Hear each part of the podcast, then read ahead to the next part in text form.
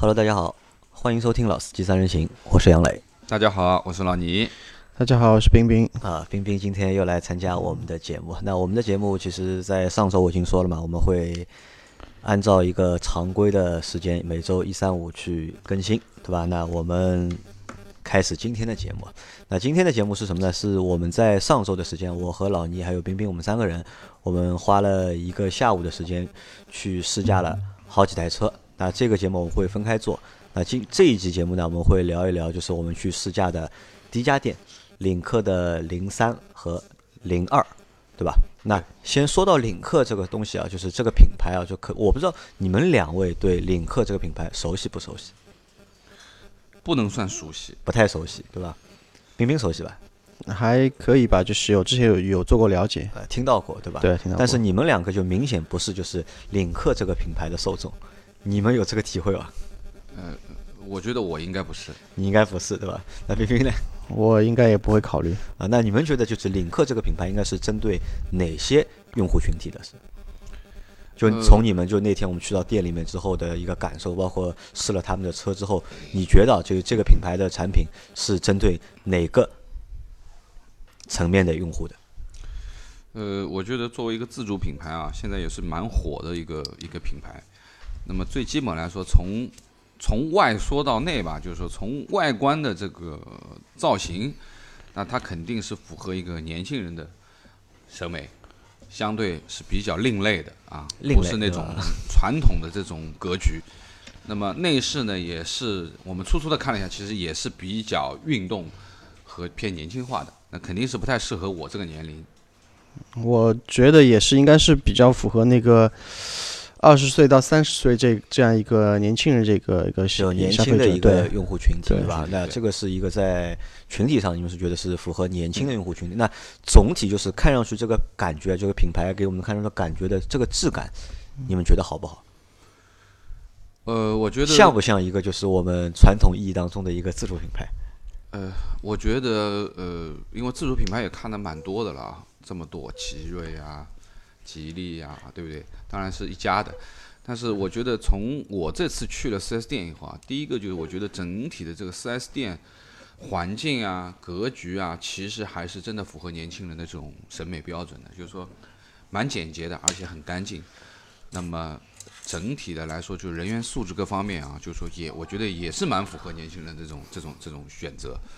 应该说，在自主品牌里面，我觉得它算高端的一块。就看上去还蛮高端的，还是看上去蛮高端的啊！当然，就是说这个针对于我们讲的这个整车的这个价位段里面，我觉得品质各方面啊，从啊粗粗的这样一看，还是和其他的自主品牌啊、北汽啊等等这些不太一样。那冰冰觉得呢？呃，我个人觉得，因为我对自主品牌的认识啊，还还基本上停留在哈弗这个层面啊，对吧？哈弗的话，因为可能还是在二线、二三线城市可能卖的比较多一点吧。然后呢，但是因为之前也去看过一些车展啊，也去参加过那个领克的那个之前的零一的发布会啊什么的，就给我的感觉还是还是比较洋气，还比较潮的，潮流对，比较潮的。然后呢，昨天啊，是是昨天吧，就是去去了那个 4S 店嘛，就给到我的感觉就是它的一个整体的服务啊，还有人员的素质啊。还是不错的，有点像特斯拉的感觉，有点特斯拉，对，有一点点点，对比较有一些小的环境是蛮蛮蛮不错。那可以就那其实就是领克给我们这个感官，就是这个品牌给我们的感官或者感觉，应该是一个就是超过一个就是平均标准线以上的一个水平。呃，肯定是超过平均标准线。那说到这里，说到领克的时候，我我稍微就是偏一下，就是你们两个对魏派了解不了解？魏派不太了解，长城的魏派不太不太了解。有看过，简单看过，然后现在路上也很多嘛。啊，反正外观也不错。因为当年是，其实从去年开始，就领克和魏派是两个都是由自主品牌衍生出来的，就是高端的自主品牌嘛。嗯。那这两个其实是看上去在。品牌高度上面，或者是这个看上去好像是一个一个一个级别的，当然当时可能用户的取向不一样，因为硬派可能就是它针对的成用户可能更成熟一点，但领克针对用户可能更年轻年轻一点。对的，对的，因为他们那个代言人也不一样嘛，魏派是那个 C 罗嘛，对吧？就是看上去还是稍微成熟一点，更 man man 一点吧。嗯，对。那领克有代言人，你看到过？好像没有代言人吧？好吗？好像没没注注意对，就魏派给我的感觉还是传统，稍微传统一点的，有点像，还是能看出自主品牌。那领克的话，看上去哎像一个进口品牌了，就更洋气，对更洋气一点更更有就是合资品牌的这种感觉，就看上去更洋气一点，对是这个感觉。因为我之前去过几家 4S 店啊，包括陪朋友去买车，包括荣威，包括我们去过北汽，对不对？那就是说你看到这个店头啊，就是说不管是从外观，包括进去了以后，它整个的颜色搭配，它其实还是一种传统的老 4S 店的这种形象，其实没有脱离。没离没有脱离一些，就是说我们的自主品牌的原来的那种概念。但是你走进领克的这个店啊，它啊墙很白，对不对？而且颜色也是那种我们觉得就是有点像这种呃黑色、灰色这种比较现代的这种这种风。那么应该说，我对于领克的感觉啊，因为 4S 店也是第一次去，我觉得这个品牌是有生气的一个品牌，就看上去有活力、有生气的一个感觉对对对。就有一点给我的印象比较深刻，就是一般去 4S 店的话，基本上那个服务人员或者销售人员都是穿着西装、工装或者西装嘛，嗯但是领克呢，他们穿的有点像，啊牛仔裤、卫衣，对，然后其实跟比较休闲一点。对跟嗯特斯拉其实差不多这种感觉。啊，好，那这个前面是我们对就是大家你们两位品牌的一个对印象。领克品牌的一个印象。那关于他的产品，就是关于领克的产品，你们在去之前，你们是否有所了解？我是基本没有太多的了解，太没有太多没有太多了解。我我也没有了解过，就就路上看到过。就因为那听到过啊，就零一啊、零二、零三啊，这个肯定听到过，这个听到过对吧但具体长什么样，其实你们之前也没有太多的就是了呃解过长。相也也大概知道一些，因为我是上次去哪里出差的时候，在高铁站正好是有领克的展台嘛，我看了一下，正好是零二的展台啊、那个橙色的那个，那我觉得就是很动感、很年轻的这种感觉，呃，概念还是有一点的。好，那那天我们去到那个展厅之后啊，就是看到了就是零二、零一和零三三台车，就说一下你们对当时就看到这三台车的时候，就是对每台车是感觉怎么样？外观上觉得首先，呃，作为我来说啊，我觉得这样的外观的话呢，其实我是不太容易接受的，不太接受啊，我是不太能接受的，因为我觉得有点怪。就你不接受是三款车都不接受，还是零一不太能其接受其实他们的？风格是一样的，我觉得没有太大的区别。那最起码的话，就是它的大灯这个这个位置和它的行车灯这个分离的嘛？啊分离式的，就是之前其实也有这种感觉，就是我们在那个那个吉普的那款，呃，那个那个那个，哎呀，卡住了，其实也是老款的，也是那个大灯分离式的这样子。那我觉得对于这样的形式，不太能够接受。啊，可能你远远的一眼看上去，它的这个头感觉还有点像保时捷这种感觉的，但是仔细还是稍微另类了一点，我觉得有点奇怪，是吧？有点奇怪，有点奇怪。那冰冰怎么觉得？我还 OK 吧，就是刚开始出来的时候，零一刚出来的时候，其实有点奇怪，就长得像蛤蟆嘛。蛤蟆，对，后来像个青蛙？后来第后来看了越来越多之后，发现哎，长得有点像卡宴了。对也是这样的，对吧？对，然后呢，这三台车的话呢，外形我觉得还是 OK 的，可以。那其实这个我觉得啊就是什么，就是一个就是我们不同年龄层的用户啊，对，就是这个产品的就是认知，对或者是理解可能会有点不一样。因为老倪是年纪偏大的用户嘛，我和冰冰属于就是不老不小，对吧？那可能这个就是可能年纪更轻的用户会更喜欢这个感觉或者这个外形我。我我觉得可能是在我这个年龄，可能四十几岁了啊，马上奔五十去的人，我觉得可以用两个字，我觉得比较怪异啊，可能是这样的一个评价。但可能对于冰冰或者说杨磊而言，就是他们三十几岁了，他觉得哎可以接受，对吧？也不是特别的不能接受的这种感觉。但是我是这么我是这样的，就是零一其实我不太能接受，就零一我觉得不是很好看，就觉得就是有点怪要。分一点。包括呢，就是零三，我也觉得有点奇怪，嗯你有没有注意过零三的那个后包围啊？后包围对吧？对，运它是做的应该是运动包围吧？对很很好看。带一个小尾翼，很好对，很漂亮的，带个小尾翼很漂亮的。因为我是比较觉得呢，零二，我觉得零二还比较就是 正常一点。正常一点，因为它那个设计啊，其实那个那个后唇的那个设计，其实放在小点车上，我觉得会好看一点。因为零一算一个就是零应该算一个比紧凑型稍微大一点的一个尺寸的一个 SUV，其实严格意义上也是应该算一个紧凑型的 SUV，对。对吧？但是如果零二再缩小一圈的话，那我觉得那个样子啊就会更好看一点。嗯，那这个是我们对外观的一个就是感觉啊，就是那天就是坐到车内之后啊，嗯，大家感觉怎么样？我这个车的内饰我们因为那天先从做了是零一吧，好像啊，先做了零一先，做了零一。那我觉得就是说，从坐姿上面啊，就是说我们坐进零一的驾驶室、零二的驾驶室或零三的，其实呃零一呢还是一个 SUV 的一个坐姿，但是零二和零三呢，你别看零二好像也是一个像 SUV，对不对？跑得比较高一点，但其实它的这个驾驶坐姿其实是一个轿车的坐姿，就腿啊是往前伸的，啊不是往下。那么呃坐姿上面其实零一就是更符合一个 SUV 的一个标准。那么最主要其实还是施老板那句话啊，他让他自己讲，就是拉开门这一刹那啊，这个门，这个门真的是太重太重了，就太太有质感了，对吧？对太有质感了，而且门其实它的门蛮还蛮厚的啊，对，但是我不知道是门重的原因，门厚的原因呢，还是它做铰链啊，对铰链的问题就脚的这个力度比较大一点，其实是。就是因为施老板前面就是拉拉一下门说，哎呀这个门这么重，然后我就开始留意零一、零二、零三这三辆车的门，当然零一的门肯定是最重，对吧？对它对对对本身也大，但是零二、零三其实也不轻。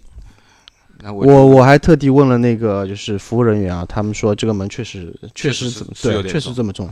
而且就是我试了一下，从车内往外推这扇门的时候，蛮累的，蛮累的就需要用点力气的，不像就是普通的车，就是我们一拉就一推就可以直接推开。嗯，但领克的车的车门还这个铰链，我觉得就设置的还蛮重的。这个东西有利有弊吧？有利有弊啊，对，就给人感觉很多人有的人会感觉，哎呀很有质感，关起门来，哎呀很有手感，很有安全性一。甩就可以啊，甩啊。因为我们要知道这个门的就是开关的这个力度啊，和就是声音啊，就开关门的那个啊声音，其实其实都可以调的。其实这个东西都可以调对吧？可能就是他要故意调出一个就是很有质感的这种感觉出来。但是，呃，对于这个门的这个开启的这个分量，我认为女生是蛮吃力的。啊，我我们几个大男人其实都能觉得有点吃力的话，我觉得一个女生的话，估计蛮蛮吃力的时间长了，我觉得这个是受不了的。啊，受不了受不了毕竟你是永远一直要在做这件事情的，对吧？对开门关门，开门关门。那他车就是他这个车的内饰的一个布置啊，就布局，你们觉得怎么样？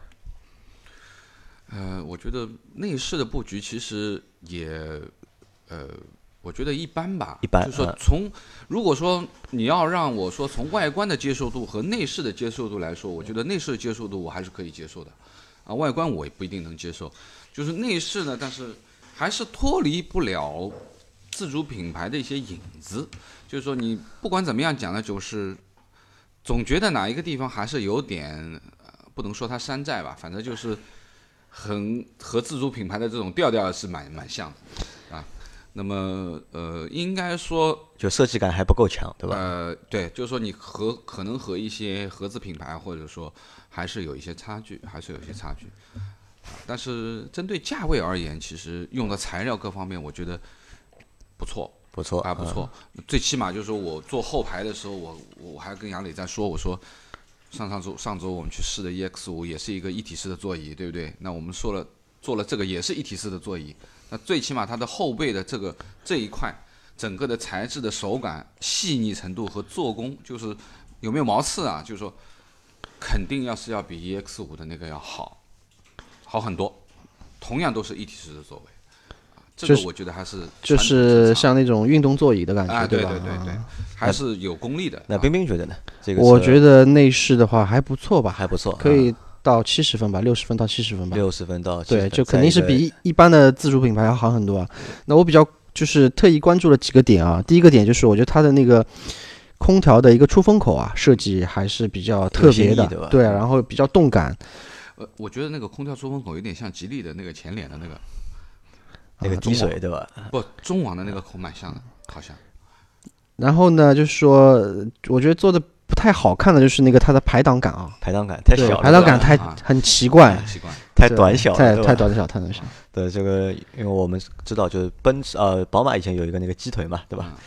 但它啊，但它这个鸡腿又还有这个变翅根了，就不是鸡腿了，是像一个翅根，是吧？像很形象，很形象。很形象，对吧？好，那我们来看一下，就是因为我前面是我们说到了，就是对这个车的外观和内饰的一个感，其实都还 OK。就除了外观上面是老倪这个年龄可能对觉得这个外观有点不太能接受但我们我和冰冰觉得还可以。内饰的话，我觉得这个车也也过得去，过得去。包括就是做工也 OK，但我唯一想吐槽的一点什么呢？就是它内饰内饰这个配色啊，就我觉得稍稍微微有一点点的，就是单一不协调，不协也不叫单一，我觉得是不协调。特别是我们看的那款就是零二的耀 Pro 的那那个版本，啊，它内饰板上不是门两边就门把手上面的的那个内饰有一个类似于迷彩的那种，就是我觉得这种就啊，对，蛮蛮有点蛮奇怪的，就是我觉得不太不太协调就樱花一样，啊像一个像素有点低的模糊的一个图片。啊，对这这个可能是我欣赏不来啊，或者就是因为我这个年龄可能看不懂，就是年纪轻的东西啊。那这个是我们对车的外观和内饰的感觉，那总体来说还是 OK 的，对吧？觉得还算一个不错的一个产品。那我们那天是先试驾了领克的零二。那我们先我先来介绍一下零二这台车。零二这台车呢，它是从十二万按我想补充一点啊，还要我个人要吐槽一点啊，可能是因为我屁股太大了。那我坐了三辆车啊，零一、零二、零三。那我觉得零一和零二的这个前排座位啊，驾驶室座位，我觉得我的大腿是完全被压住的，就是说它两侧这一块其实还是压得蛮紧的，有点压迫感。那反而呢，就是零三呢，我倒觉得哎，这个大小还合适，就是它有包裹住的这种感觉，但是又不至于压迫到你的大腿。那我这个情况，我问了一下杨磊，杨磊说好像他没有，因为我他比较瘦我比较我瘦一点啊，可能我这个稍微胖了一点、啊。因为你已经到了发福的年纪了嘛，对吧？那么臀围比较大的小伙伴可以重新去体验一下，好吧？啊，那零二这个车就是我们先来介绍一下，这个车呢，它有好几个版本，它的价位从十二点二八万一直到十九点二八万，那其实当中的跨度还蛮大的。它一共有三个就是动力的版本，就是一点五 T 的呢有两个，一个高功率的和一个低功率的。它高功低功率的是最大功率是一百十五千瓦，高功率的是一百三十二千瓦。那还它还有一个就是两点零 T 的版本，是一百四十千瓦，那其实差的还不是太多。但是它这个一点五 T 呢，就是有一个什么问题呢？它这一点五 T 用的是一个三缸的发动机，三缸机，嗯那这个也是就是我们之前一直在讨论的啊，就是三缸的发动机到底行行还是不还行？是不行，对吧？对那这个行不行的话，我们到后面我们再再开的时候，那么我们大家可以聊一下大家这个实际的一个体验。去之前还在就是各种讨论这啊个三各种讨论缸机到底能不能开是。个什么样？对吧？那它是一个什么？然后还有一个就是它用的都是七档的双离合，双离合。那其实这个就是双离合嘛，就是老倪说他对双离合是多多少少是心里有点点抵触。呃，也不能说抵触，就是因为自己也在用双离合嘛，这种低速的顿挫部分的东西，其实呃不可避免的，双离合多多少少都会有啊，只不过是多跟少的这个关系。那之前我也一直说大众的双离合还相对比较靠谱啊，虽然说有顿挫，但是还现在已经改的还不错了啊，可能是因为我那款车比较老，可能还是比较明显一点吧。那车身尺车身尺寸方面，就是领克零二的长度是四四四八，宽度是幺八九零，高度是幺五二八。那其实这台车还不高对吧？仅算一个就是紧凑型的 SUV，轴距是两千七百，那也算一个比较标准的一个紧凑型的轴距。那嗯这台车就是我们坐到车上面之后，其实你们觉得就是后排能坐吧？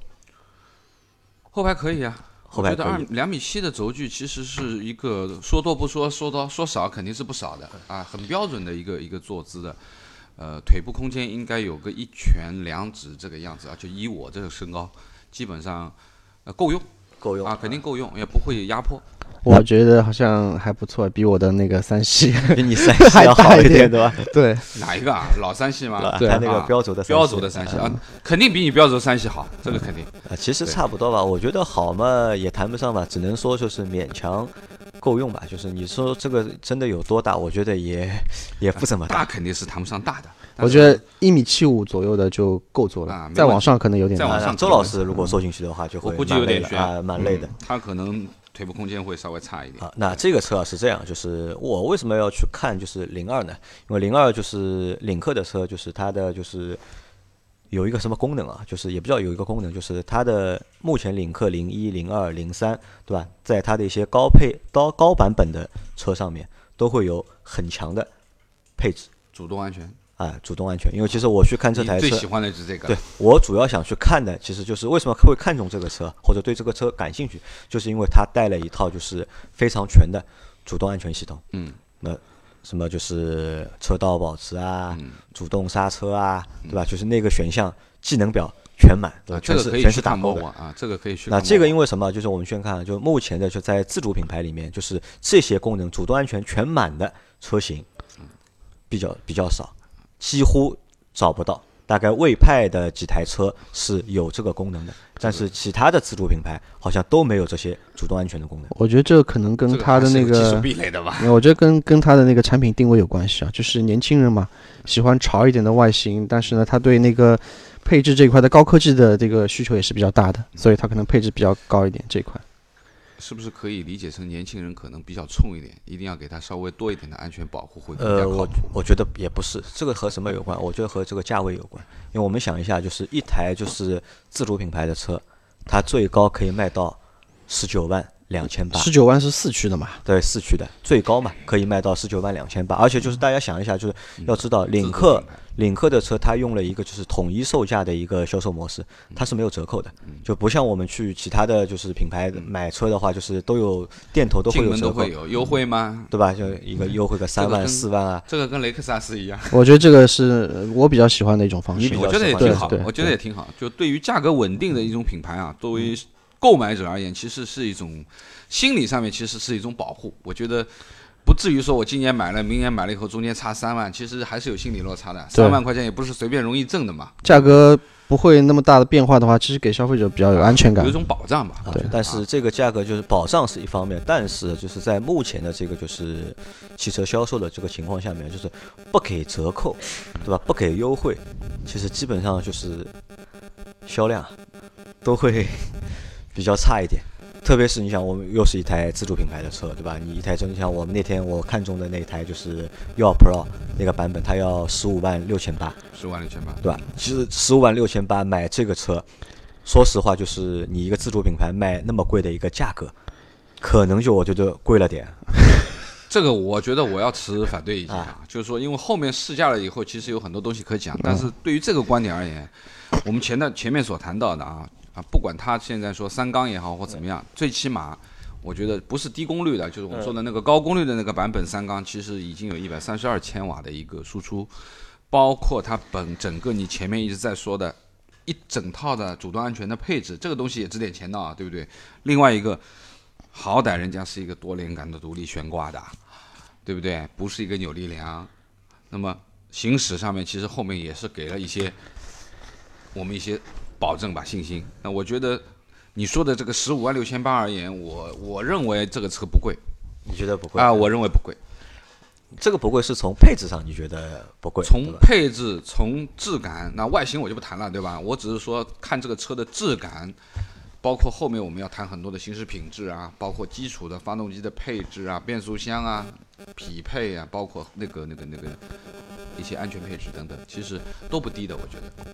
我觉得我是这样这样认为的，就是说，呃，领克它是属于吉利吉利啊，吉利对吧？对吧？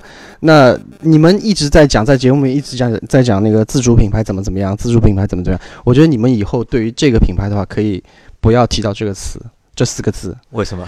因为第一，它能就是我们中国人自己能造出这样比较优秀的车啊，我觉得还是很很骄傲的啊。嗯，然后呢，它又做的这么洋气，对吧？然后呢，整体的质感品质又比较好，所以说啊不输于合资车。对，所以其实没有必要一定要去把它说定义为自主品牌就是。自主品牌是一个贬义词，我一直觉得自主品牌是一个就是中性词，它不能算就是贬义，也不能算褒义。嗯、我觉得是这样，就是说自主品牌呢，其实大部分的车呢，其实都是在比较经济的这个价位段嘛。那我们既然走到了这个呃价位段里面，其实，在十五万呢，其实你说它便宜呢不便宜，其实合资品牌很多车也可以选，对不对？但是如果你选到合资品牌的车，但是你要去拿到这样的一个配置的要求，其实还是蛮难的，还是蛮难的。另外一个呢，就是说我们不去谈外形的，就是最起码里面的这些材料的使用啊和各方面，其实是不输于合资品牌的。何况吉利现在又有一些沃尔沃的背景里面，其实它的这个造车能力啊、工艺，包括一些技术的这方面，其实它是可以往上面看一个，呃，或者说不能看往上看一级吧，看个半级，我觉得是问题不是太大。我女的还是值这个钱的啊，我觉得还是值我相信品牌方也不太喜欢听到这个自主品牌这啊品牌四个字。方是觉得他们是合资品牌，对？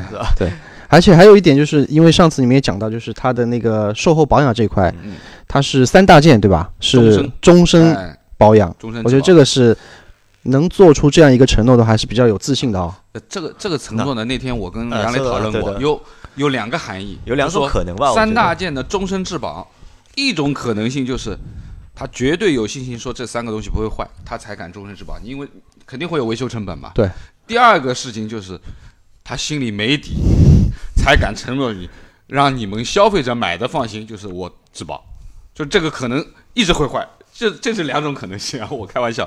那我觉得可能前一种还是多一点，啊前一种多一点，前一种还是多一点。我觉得不排除后一种也有可能啊，对？我我他在跟我讲，杨磊在跟我讲这个终身质保的时候，我是给他了这样的一个反义词的例子。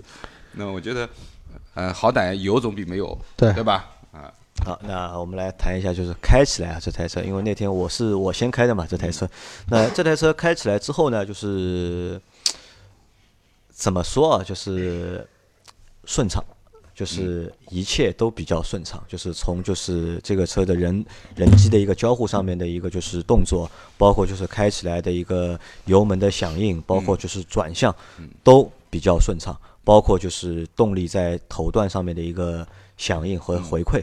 我觉得都在我的一个就是，其实说实话有一点点超过超出我的一个预期。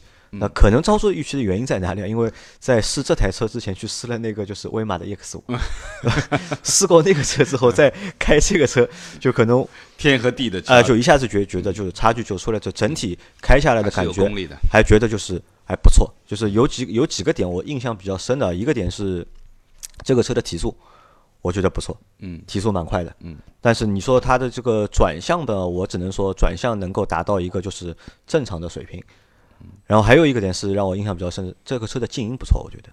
这可能和它这个门比较厚，或者它你你去看它那个玻璃的，就是和普通就是我们的车上玻璃做法好像稍微有点点不一样。就我说不清楚这个工艺上有什么不同啊，但我觉得这个车的就是静音的感觉不错。但唯一缺点在哪里呢？缺点是这个车机好像还是有点不够与时俱进，对吧？因为我呼叫了一下嘛，我本来想就是通过语音，对吧？找一下我们老找一下老司机三人行的节目，但是找不到，但找出来的是老司机带带我，对吧？因为其实，在目前在吉利的车上已经有，就是它的车机可以直接找到我们哎，我们直直接找到我们节目了，但在那个就是零二上就没有找到。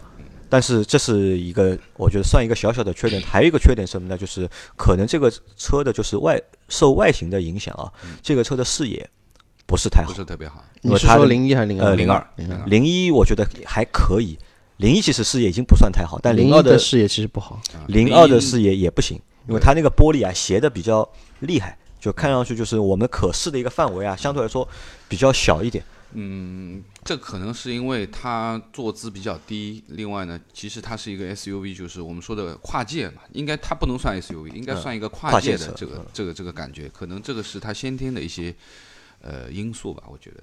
然后这个三缸三缸的发动机啊，给我的一个感觉是什么呢？就是动力，嗯，啊，绝对够，对吧？够了一个 1.5T 的发动机能够有这样的一个动力的表现，我觉得就是对我们这种普通用户来说，特别是对我这种用户来说，肯定是够。因为我我对动力其实是没有什么太大的需求的，我可能最大最多的需求就是超车。呃，超车时候我需要你给我点动力，但正常行驶的话，我觉得我不需要太多的动力。但抖动的话，你们觉得怎么样？呃，我们因为试了两台车啊，嗯。零二零三，那我觉得呃零二的抖动还是有的，啊，特别是在你红灯起步的时候，它会有这样的一些，是发动机启停的那呃，个，不是启停，就是你哪怕你起步的在起步的或者怠速这一刹那，它怠速的时候。觉还是会有一些些一点点抖动，在怠速的时候其实也是略有一点点抖动，但是这个抖动呢并不扰人啊，并不是说达到了你不能接受的一个状态。我觉得我自己也开的时候，我也能感受到，我可以接受的啊，没有太多的问题。包括杨磊谈的这个这个后、加速性能，我觉得一点五的这个三缸，的确它的调教啊，因为一百三十二千瓦，已经超过了我那台两点零 T 的四缸了。那我那台是一百二十五千瓦的，那我觉得肯定是够的，肯定是够的。那么提速啊，包括转向，转向的这个力度啊，其实也适中啊，也适中，不重。那么呃，乘坐的感觉，因为刚开始的时候是我我跟石老板坐在后面嘛，杨磊在开，我们两个人坐在后面，石老板就先说了一句话，说比你那台 Q 三好。啊，当然我那个车老了一点，另外一个我那个车的确毕竟是硬就底盘的韧性啊，底盘的韧性，我觉得的的确确是比我的那台要稍微柔韧一点啊，而且呢，悬挂蛮干脆的，没有过多的这种琐碎的跳动啊，呃，贴服感我觉得还不错。我们那天走的那条路其实是江阳南路后面那条路，其实路况并好不太好，嗯啊，它对整个坑洼表面还是蛮多，因为那边都是大车嘛。我觉得，呃，特别是在它加速的时候过一些过一些这个井盖啊，过一些坑洼的时候，其实我觉得还是超出了我们的想象。我觉得，哎，坐上去我们就说觉得，嗯，这个悬挂可以的，是吧？那么独立悬挂还是有独立悬挂的道理啊。啊，这个我觉得还不是单单独立悬挂的问题，可能和就是它调的也比较好，啊，对吧？我对那个避震这一块感受比较深啊，因为那天去试驾，早上白天的时候刚刚开过同事的一款那个新款的 A4L 嘛，啊，S L，对，然后呢，后来过去的路上又坐了那个老倪的 Q 三嘛，就是从早上的这个 K 四呃 Q 四啊不 A 四 L 的这个极其软软的这个避震啊，就是各种晃啊，然后再到老倪的这个极其硬的这个各种颠的这个嗯避震感受之后啊，然后做了那个零二，感觉还是比较舒服的。正好在中间。对，正好在中间。啊，那我觉得我可以接受这个悬挂，我也可以接受这个一点五 T 的提速啊，包括你前面所说的隔音也不错，内饰啊各方面的东西也过得去啊，在这个价位段里面，那么呃。我还是说，唯一我不能接受，就是我自己在开的时候，我觉得我的屁股被夹住了。还是这句话，就是前排的座位啊，零二是比较小的，一百六十斤以下可以。呃，一百六十斤以下啊。对呃那么我觉得可能，呃，这个可能还是比较运动的关系啊，就比较运动的关系，它的这个座椅的造型啊，相对是比较运动的，啊，可能包的比较紧一点。好，那这个是我们那天零二就是试驾下来的其实我和老倪试驾下来感觉都差不多，对吧？差不多。那其实前面我们说到了一些优点，啊，缺点有吧？你们提提看，这个车你们觉得还有什么缺点吗？呃，说实话，你要硬去挑它一些什么缺点的话，我觉得也蛮难挑的。也蛮难挑这个车呢，应该说，嗯、从因为我看车呢，不是去看太多的，呃，好看难看。哎有一个有一个你忘记了，就是它那个扶手。哦扶手，对对，中央的就是扶手，就是你正常在驾驶的时候，你在割手的这个位置呢，它的短，后面？其实是有一个可以割手的一个那块盖板嘛，对啊是可以前后滑动的，但是它滑动的距离还是略短了一寸。那我觉得就是可能刚刚够到你这个手肘的这个这块骨头的位置，正好是割住，但是你前面一点点都没有，略短了一点点。其实也不是，其实不是略短，它是比较窄，不够宽。如果再宽一点的话，其实也你也能够让你就搁的比他较舒服。他其实他拉过来的这个位置，后来他的那个那个销售员解释，就是他这个可以推动滑动的这一段，其实是正好不不超过它的前面的杯架，就是你拉到最前面，它前面的杯架你还可以放杯子嘛，对不对？就是你否则的话，你就把杯子就放不进了，就再长一公分啊，就是你的手是搁得很舒服啊，你的右手握方向盘的时候是很舒服，但是可能你的杯架杯子就放不进去了，那这可能也是一部分吧。那我觉得，呃，可能是我我目前唯一找到的一个，当然就是车机还是比较呃传统一点。就理论上，可能我觉得，因为理论上这个车机可能应该还是很能够就是做得更好的，可能是因为它是试驾车的关系，很多应用能装的应用它都没有装，可能只是应用应用了这些就是本来的默认的那些应用在用，因为这些车机理论上可以装就是新的就是应用进去的。应用肯定可以装，但是我觉得它的整个的界面这一块的东西，其实还是比较啊，对的，我想说的也是这个主要是它是界面，对，就是嗯那性能啊，包括你说的这个语音功能啊，这些东西功能我觉得都 OK 了。关键是你要每天看着它的这个显示的这个界面，它相对而言和我们现在所说的一些那这个界面，做的比较好一点的，对那老牛我问你啊，这个界面和我们上次去看的那个威马 EX 五那相比那那还是要是一个天一个地，那肯定要好很多了，那肯定差两三个档次是有的。那个那个那个叫那个威马 EX 五的那个界面，那个叫什么呢？叫泡泡球吗？还是叫鱼鱼卵？就是一串儿都是一个一个一个蛋，这个是真的不敢恭维啊。你们发现吧，就是领克零二的它那个屏啊，就是那个中央的那个屏，就是它有一个倾角的，有的，是像就是那个驾驶驶员方。方向就是有一个倾斜的，让大家在开车时候去看这个屏的时候会更方便，对吧？这也算一一个左右对啊，对，这也算一个就是比较人性化的设计。啊人性化的设计，对吧？我想吐槽的也是这个车机的这个 UI 界面这一块，感觉它整个车的一个质感啊，没有什么毛糙，但是它的这个 UI 这块好像很多毛糙。露怯了。对硬的东西都没问题，对吧？就是对到软件层面，就是可能就是就是不足就体现出来了，就呃，就是这个五星级的酒店，呃，不是国际管理集团管理的，五星级快捷酒店，可能是这样的一个感觉吧。啊啊，也其实也不能不能算一个大问题啊，不能算一个大问题。啊，那我们这样就是零二这个车，其实我们开下来都觉得不错。这个节目今天这个节目要要那个问品牌方收钱吗？啊，不收钱，不收钱，就是开的感觉还不错，对吧？做的感觉也不错。那其实我们在这里，我们推荐的是一个就是一点五 T 的耀 Pro 的那个版本，就是灰色的，然后它有那个高功率的那个橙红的配色的车身上面。那这个版本我觉得是我比较推荐的一个版本，两三万块钱的差价，我觉得这个是比较合适的因为它。是十五万六千八嘛，它把就是所有该有的配置都放进去都。放上去了。因为它两点零那个配置呢，我觉得就不推荐大家了，因为它两点零首先它那个两点零只比一点五 T 的那个高功率多了十千瓦，多了没十千瓦，十马力只有。啊十马力，然后大概10马力是六千瓦，大概八千瓦不六千瓦，然后要贵要将近一万六。如果你选那个四驱版本配置的话，是一样的，对吧？配置是一样的。如果你选四驱版本的话，要十九万两千八，要贵将近三万六。那我觉得这个车其实，在城市里开的话，我觉得无所谓无所谓四驱，这个车没有必要去用四驱。还有就是我们去看这个车零二，它那个地台的后排啊，第二排的地台其实隆起也比较低，那坐着其实也比较舒服，就没有必要硬要去选一个就是四驱的版本。嗯因为说实话，这种车即使给了你四驱，其实真正能够给行驶上面带来有多大的帮助，我觉得也是可有可无的。我觉得，我我同意杨磊的这个关于这个车型的推荐啊，我觉得配置各方面比较整齐。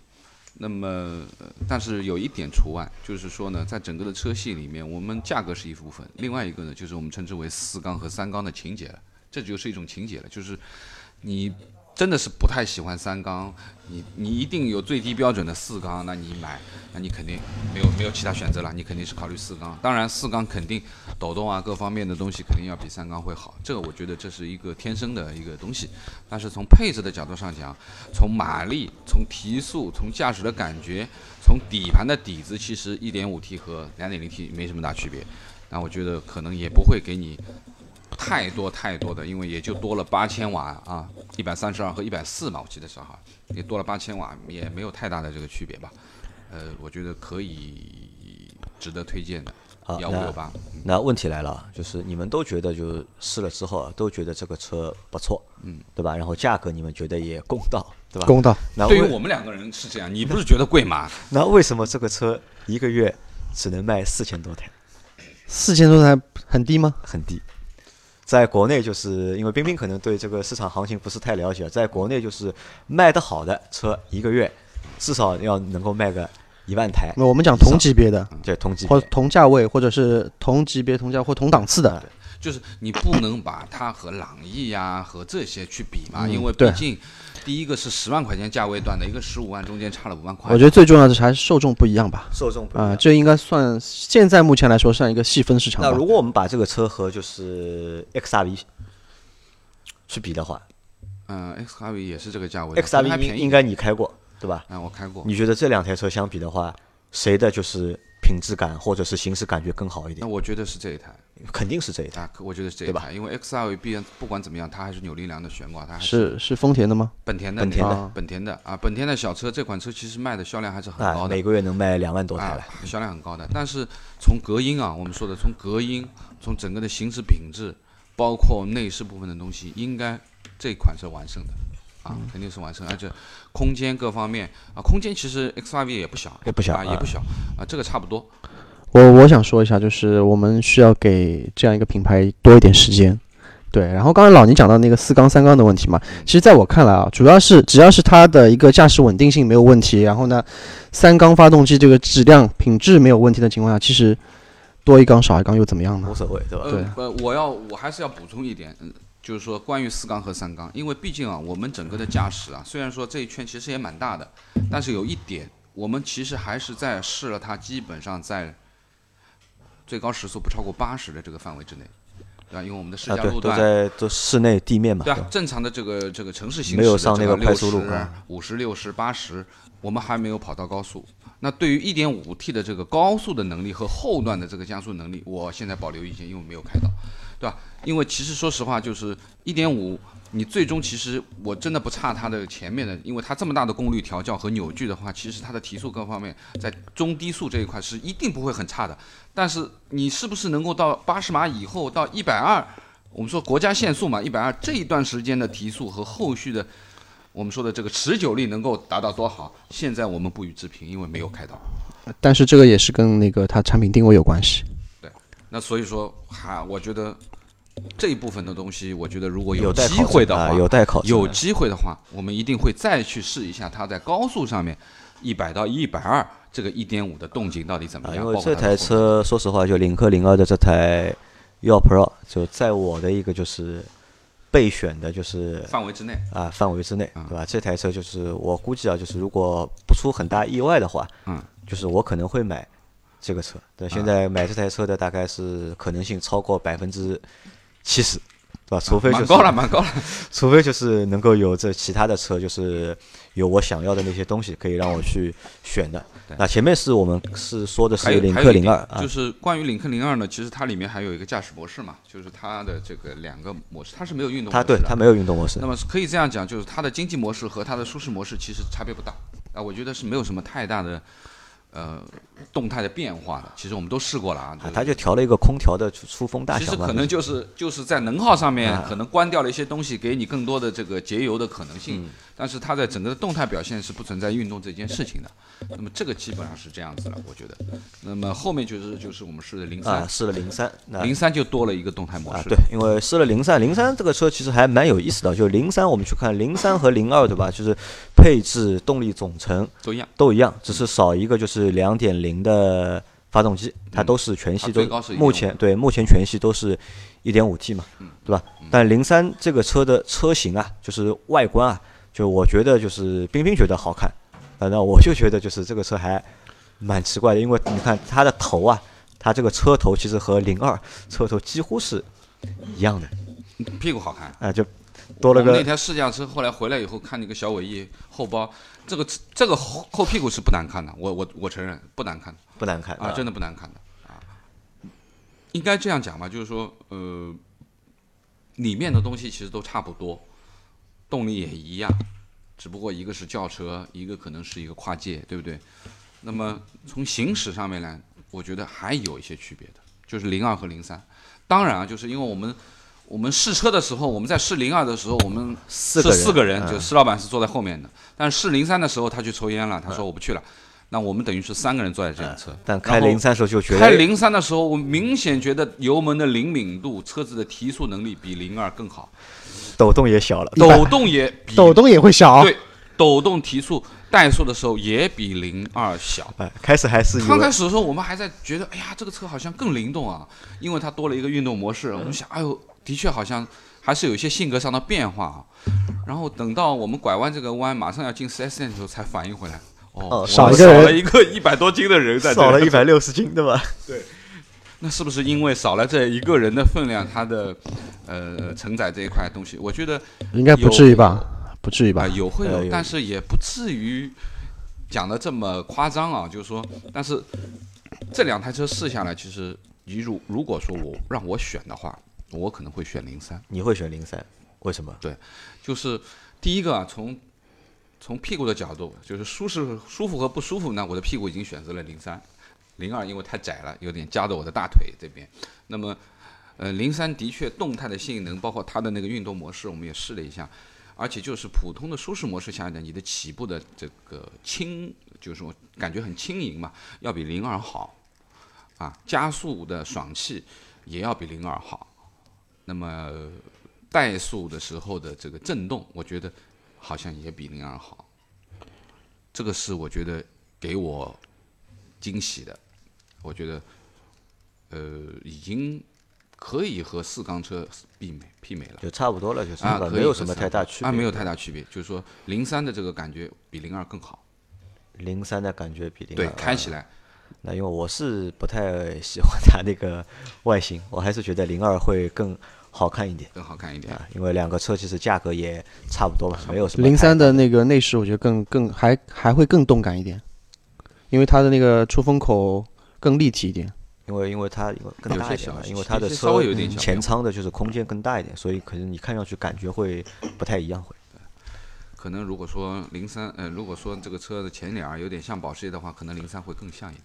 零三更像，开玩笑，好吧？那其实我们在这一次就是去领克试驾试驾的零二和零三，就是总体的就是感觉和满意度，嗯，都不错。都不错。对吧？要要比就是，其实这种感觉，说实话，就是在试一些就是十几万的车的过程当嗯中，就是能够有这样的一个就是感觉或者满意度留下来的啊、机会，其实也不是太多，我觉得，是的，对吧？是的，因为很多很多时候我们在去试车的时候，因为我们明知道这个车不贵，嗯可能只卖个十二三万，所以就很多东西都很保保留嘛，对嗯吧？就把就是这个心里的这个期望会降的较比较低低一点，对对吧？就觉得啊，这个东西物超就值这个钱，或者是不贵，或者说合理。但是在领克的就是这个试一试驾的体验的这个过程当超超中，过了我们想象。觉得很多东西都超过了我们本来的一些预期。嗯，那我相信啊，这个品牌或者是领克的他们的产品，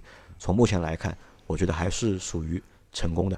啊就不管产品力还是可以。呃，不管就是它的就是你说就是洋气不洋气，或者是这个这个协调或者是不协调，我觉得这个倒问题不大，这个可以慢慢修的，嗯对吧？找一家好一点的广告公司，对吧？找有人能够把这个事情做好，但根本的就产品本身，如果产品本身是 OK 的话，那我觉得就很多东西都能变得 OK。嗯可以的，那无非最最多的一个想吐吐槽的一个点就是什么呢？就我觉得这个车的定价，他又回到了我认为还是应该再便宜一点，就因为我觉得总体的定价应该再便宜个一万到两万，这样呢就能够让更多的就是预算有限的用户能够去体验到一款相对来说好的产品。你既然说到便宜一万到两万，可以便宜一万到两万，但是没有终身质保了，只给你三年六万公里，你干不干？我干的呀，这个我对我来说我无所谓，我一台车最多开两年，对吧？其实你我们想就是买这个车的小伙伴年纪都比较轻，对吧？他们不太可能一台车开很久的，可能就开个三年，对吧？我觉得三年可能都长的都，因为在这个年龄段，小伙伴换车的这个频率啊，肯定要比你嗯你目前的这个年龄段频率要高嘛。所以这个就是终身质保不质保，我觉得其实对于消费者来说没有什么太大意义，除非是你对你自己产品没有信心，对吧？你为了把产品卖出去，对吧？你我现在要来一个就是终身质保的前缀放在前面，对吧？就像现在就是本田的就像现在本田的发动机一样嘛，对吧？我 终身质保嘛，对吧？对，因为出了问题的终身质保啊，对，是的，呃，反正对于这台车啊，喜欢和恨，我觉得是两个极端啊。最起码外观，有的人是绝对不可能接受的，有的人是可能会很喜欢很喜欢啊。当然，杨磊是属于已经偏向于喜欢的这这一块了。那对于我而言，就是说从品质、从行驶质感、从我们所得到的一些呃反馈。啊，开车的反馈、看的反馈，我觉得这台车符合老倪选车的一个内在的标准，硬件的硬件标准是符合了肯定是没问题的，开起来也不会有任何的问题，也是蛮好的一台车，啊，只是可能我不太接受它的外观，啊，我觉得，呃，如果你真的喜欢，我觉得这台车值得拥有，啊，可以的，好，可以推荐开起来对吧？啊，好，那我们的节目就到这里，对吧？感谢大家的收听。如果关于这台车零二或者是零三，大家有什么东西想讨论的话，可以给我们的节目留言，也可以在群里面和我们互动。对，好吧，那感谢大家收听，也感谢冰冰，谢谢，谢谢，拜拜。拜拜拜拜拜。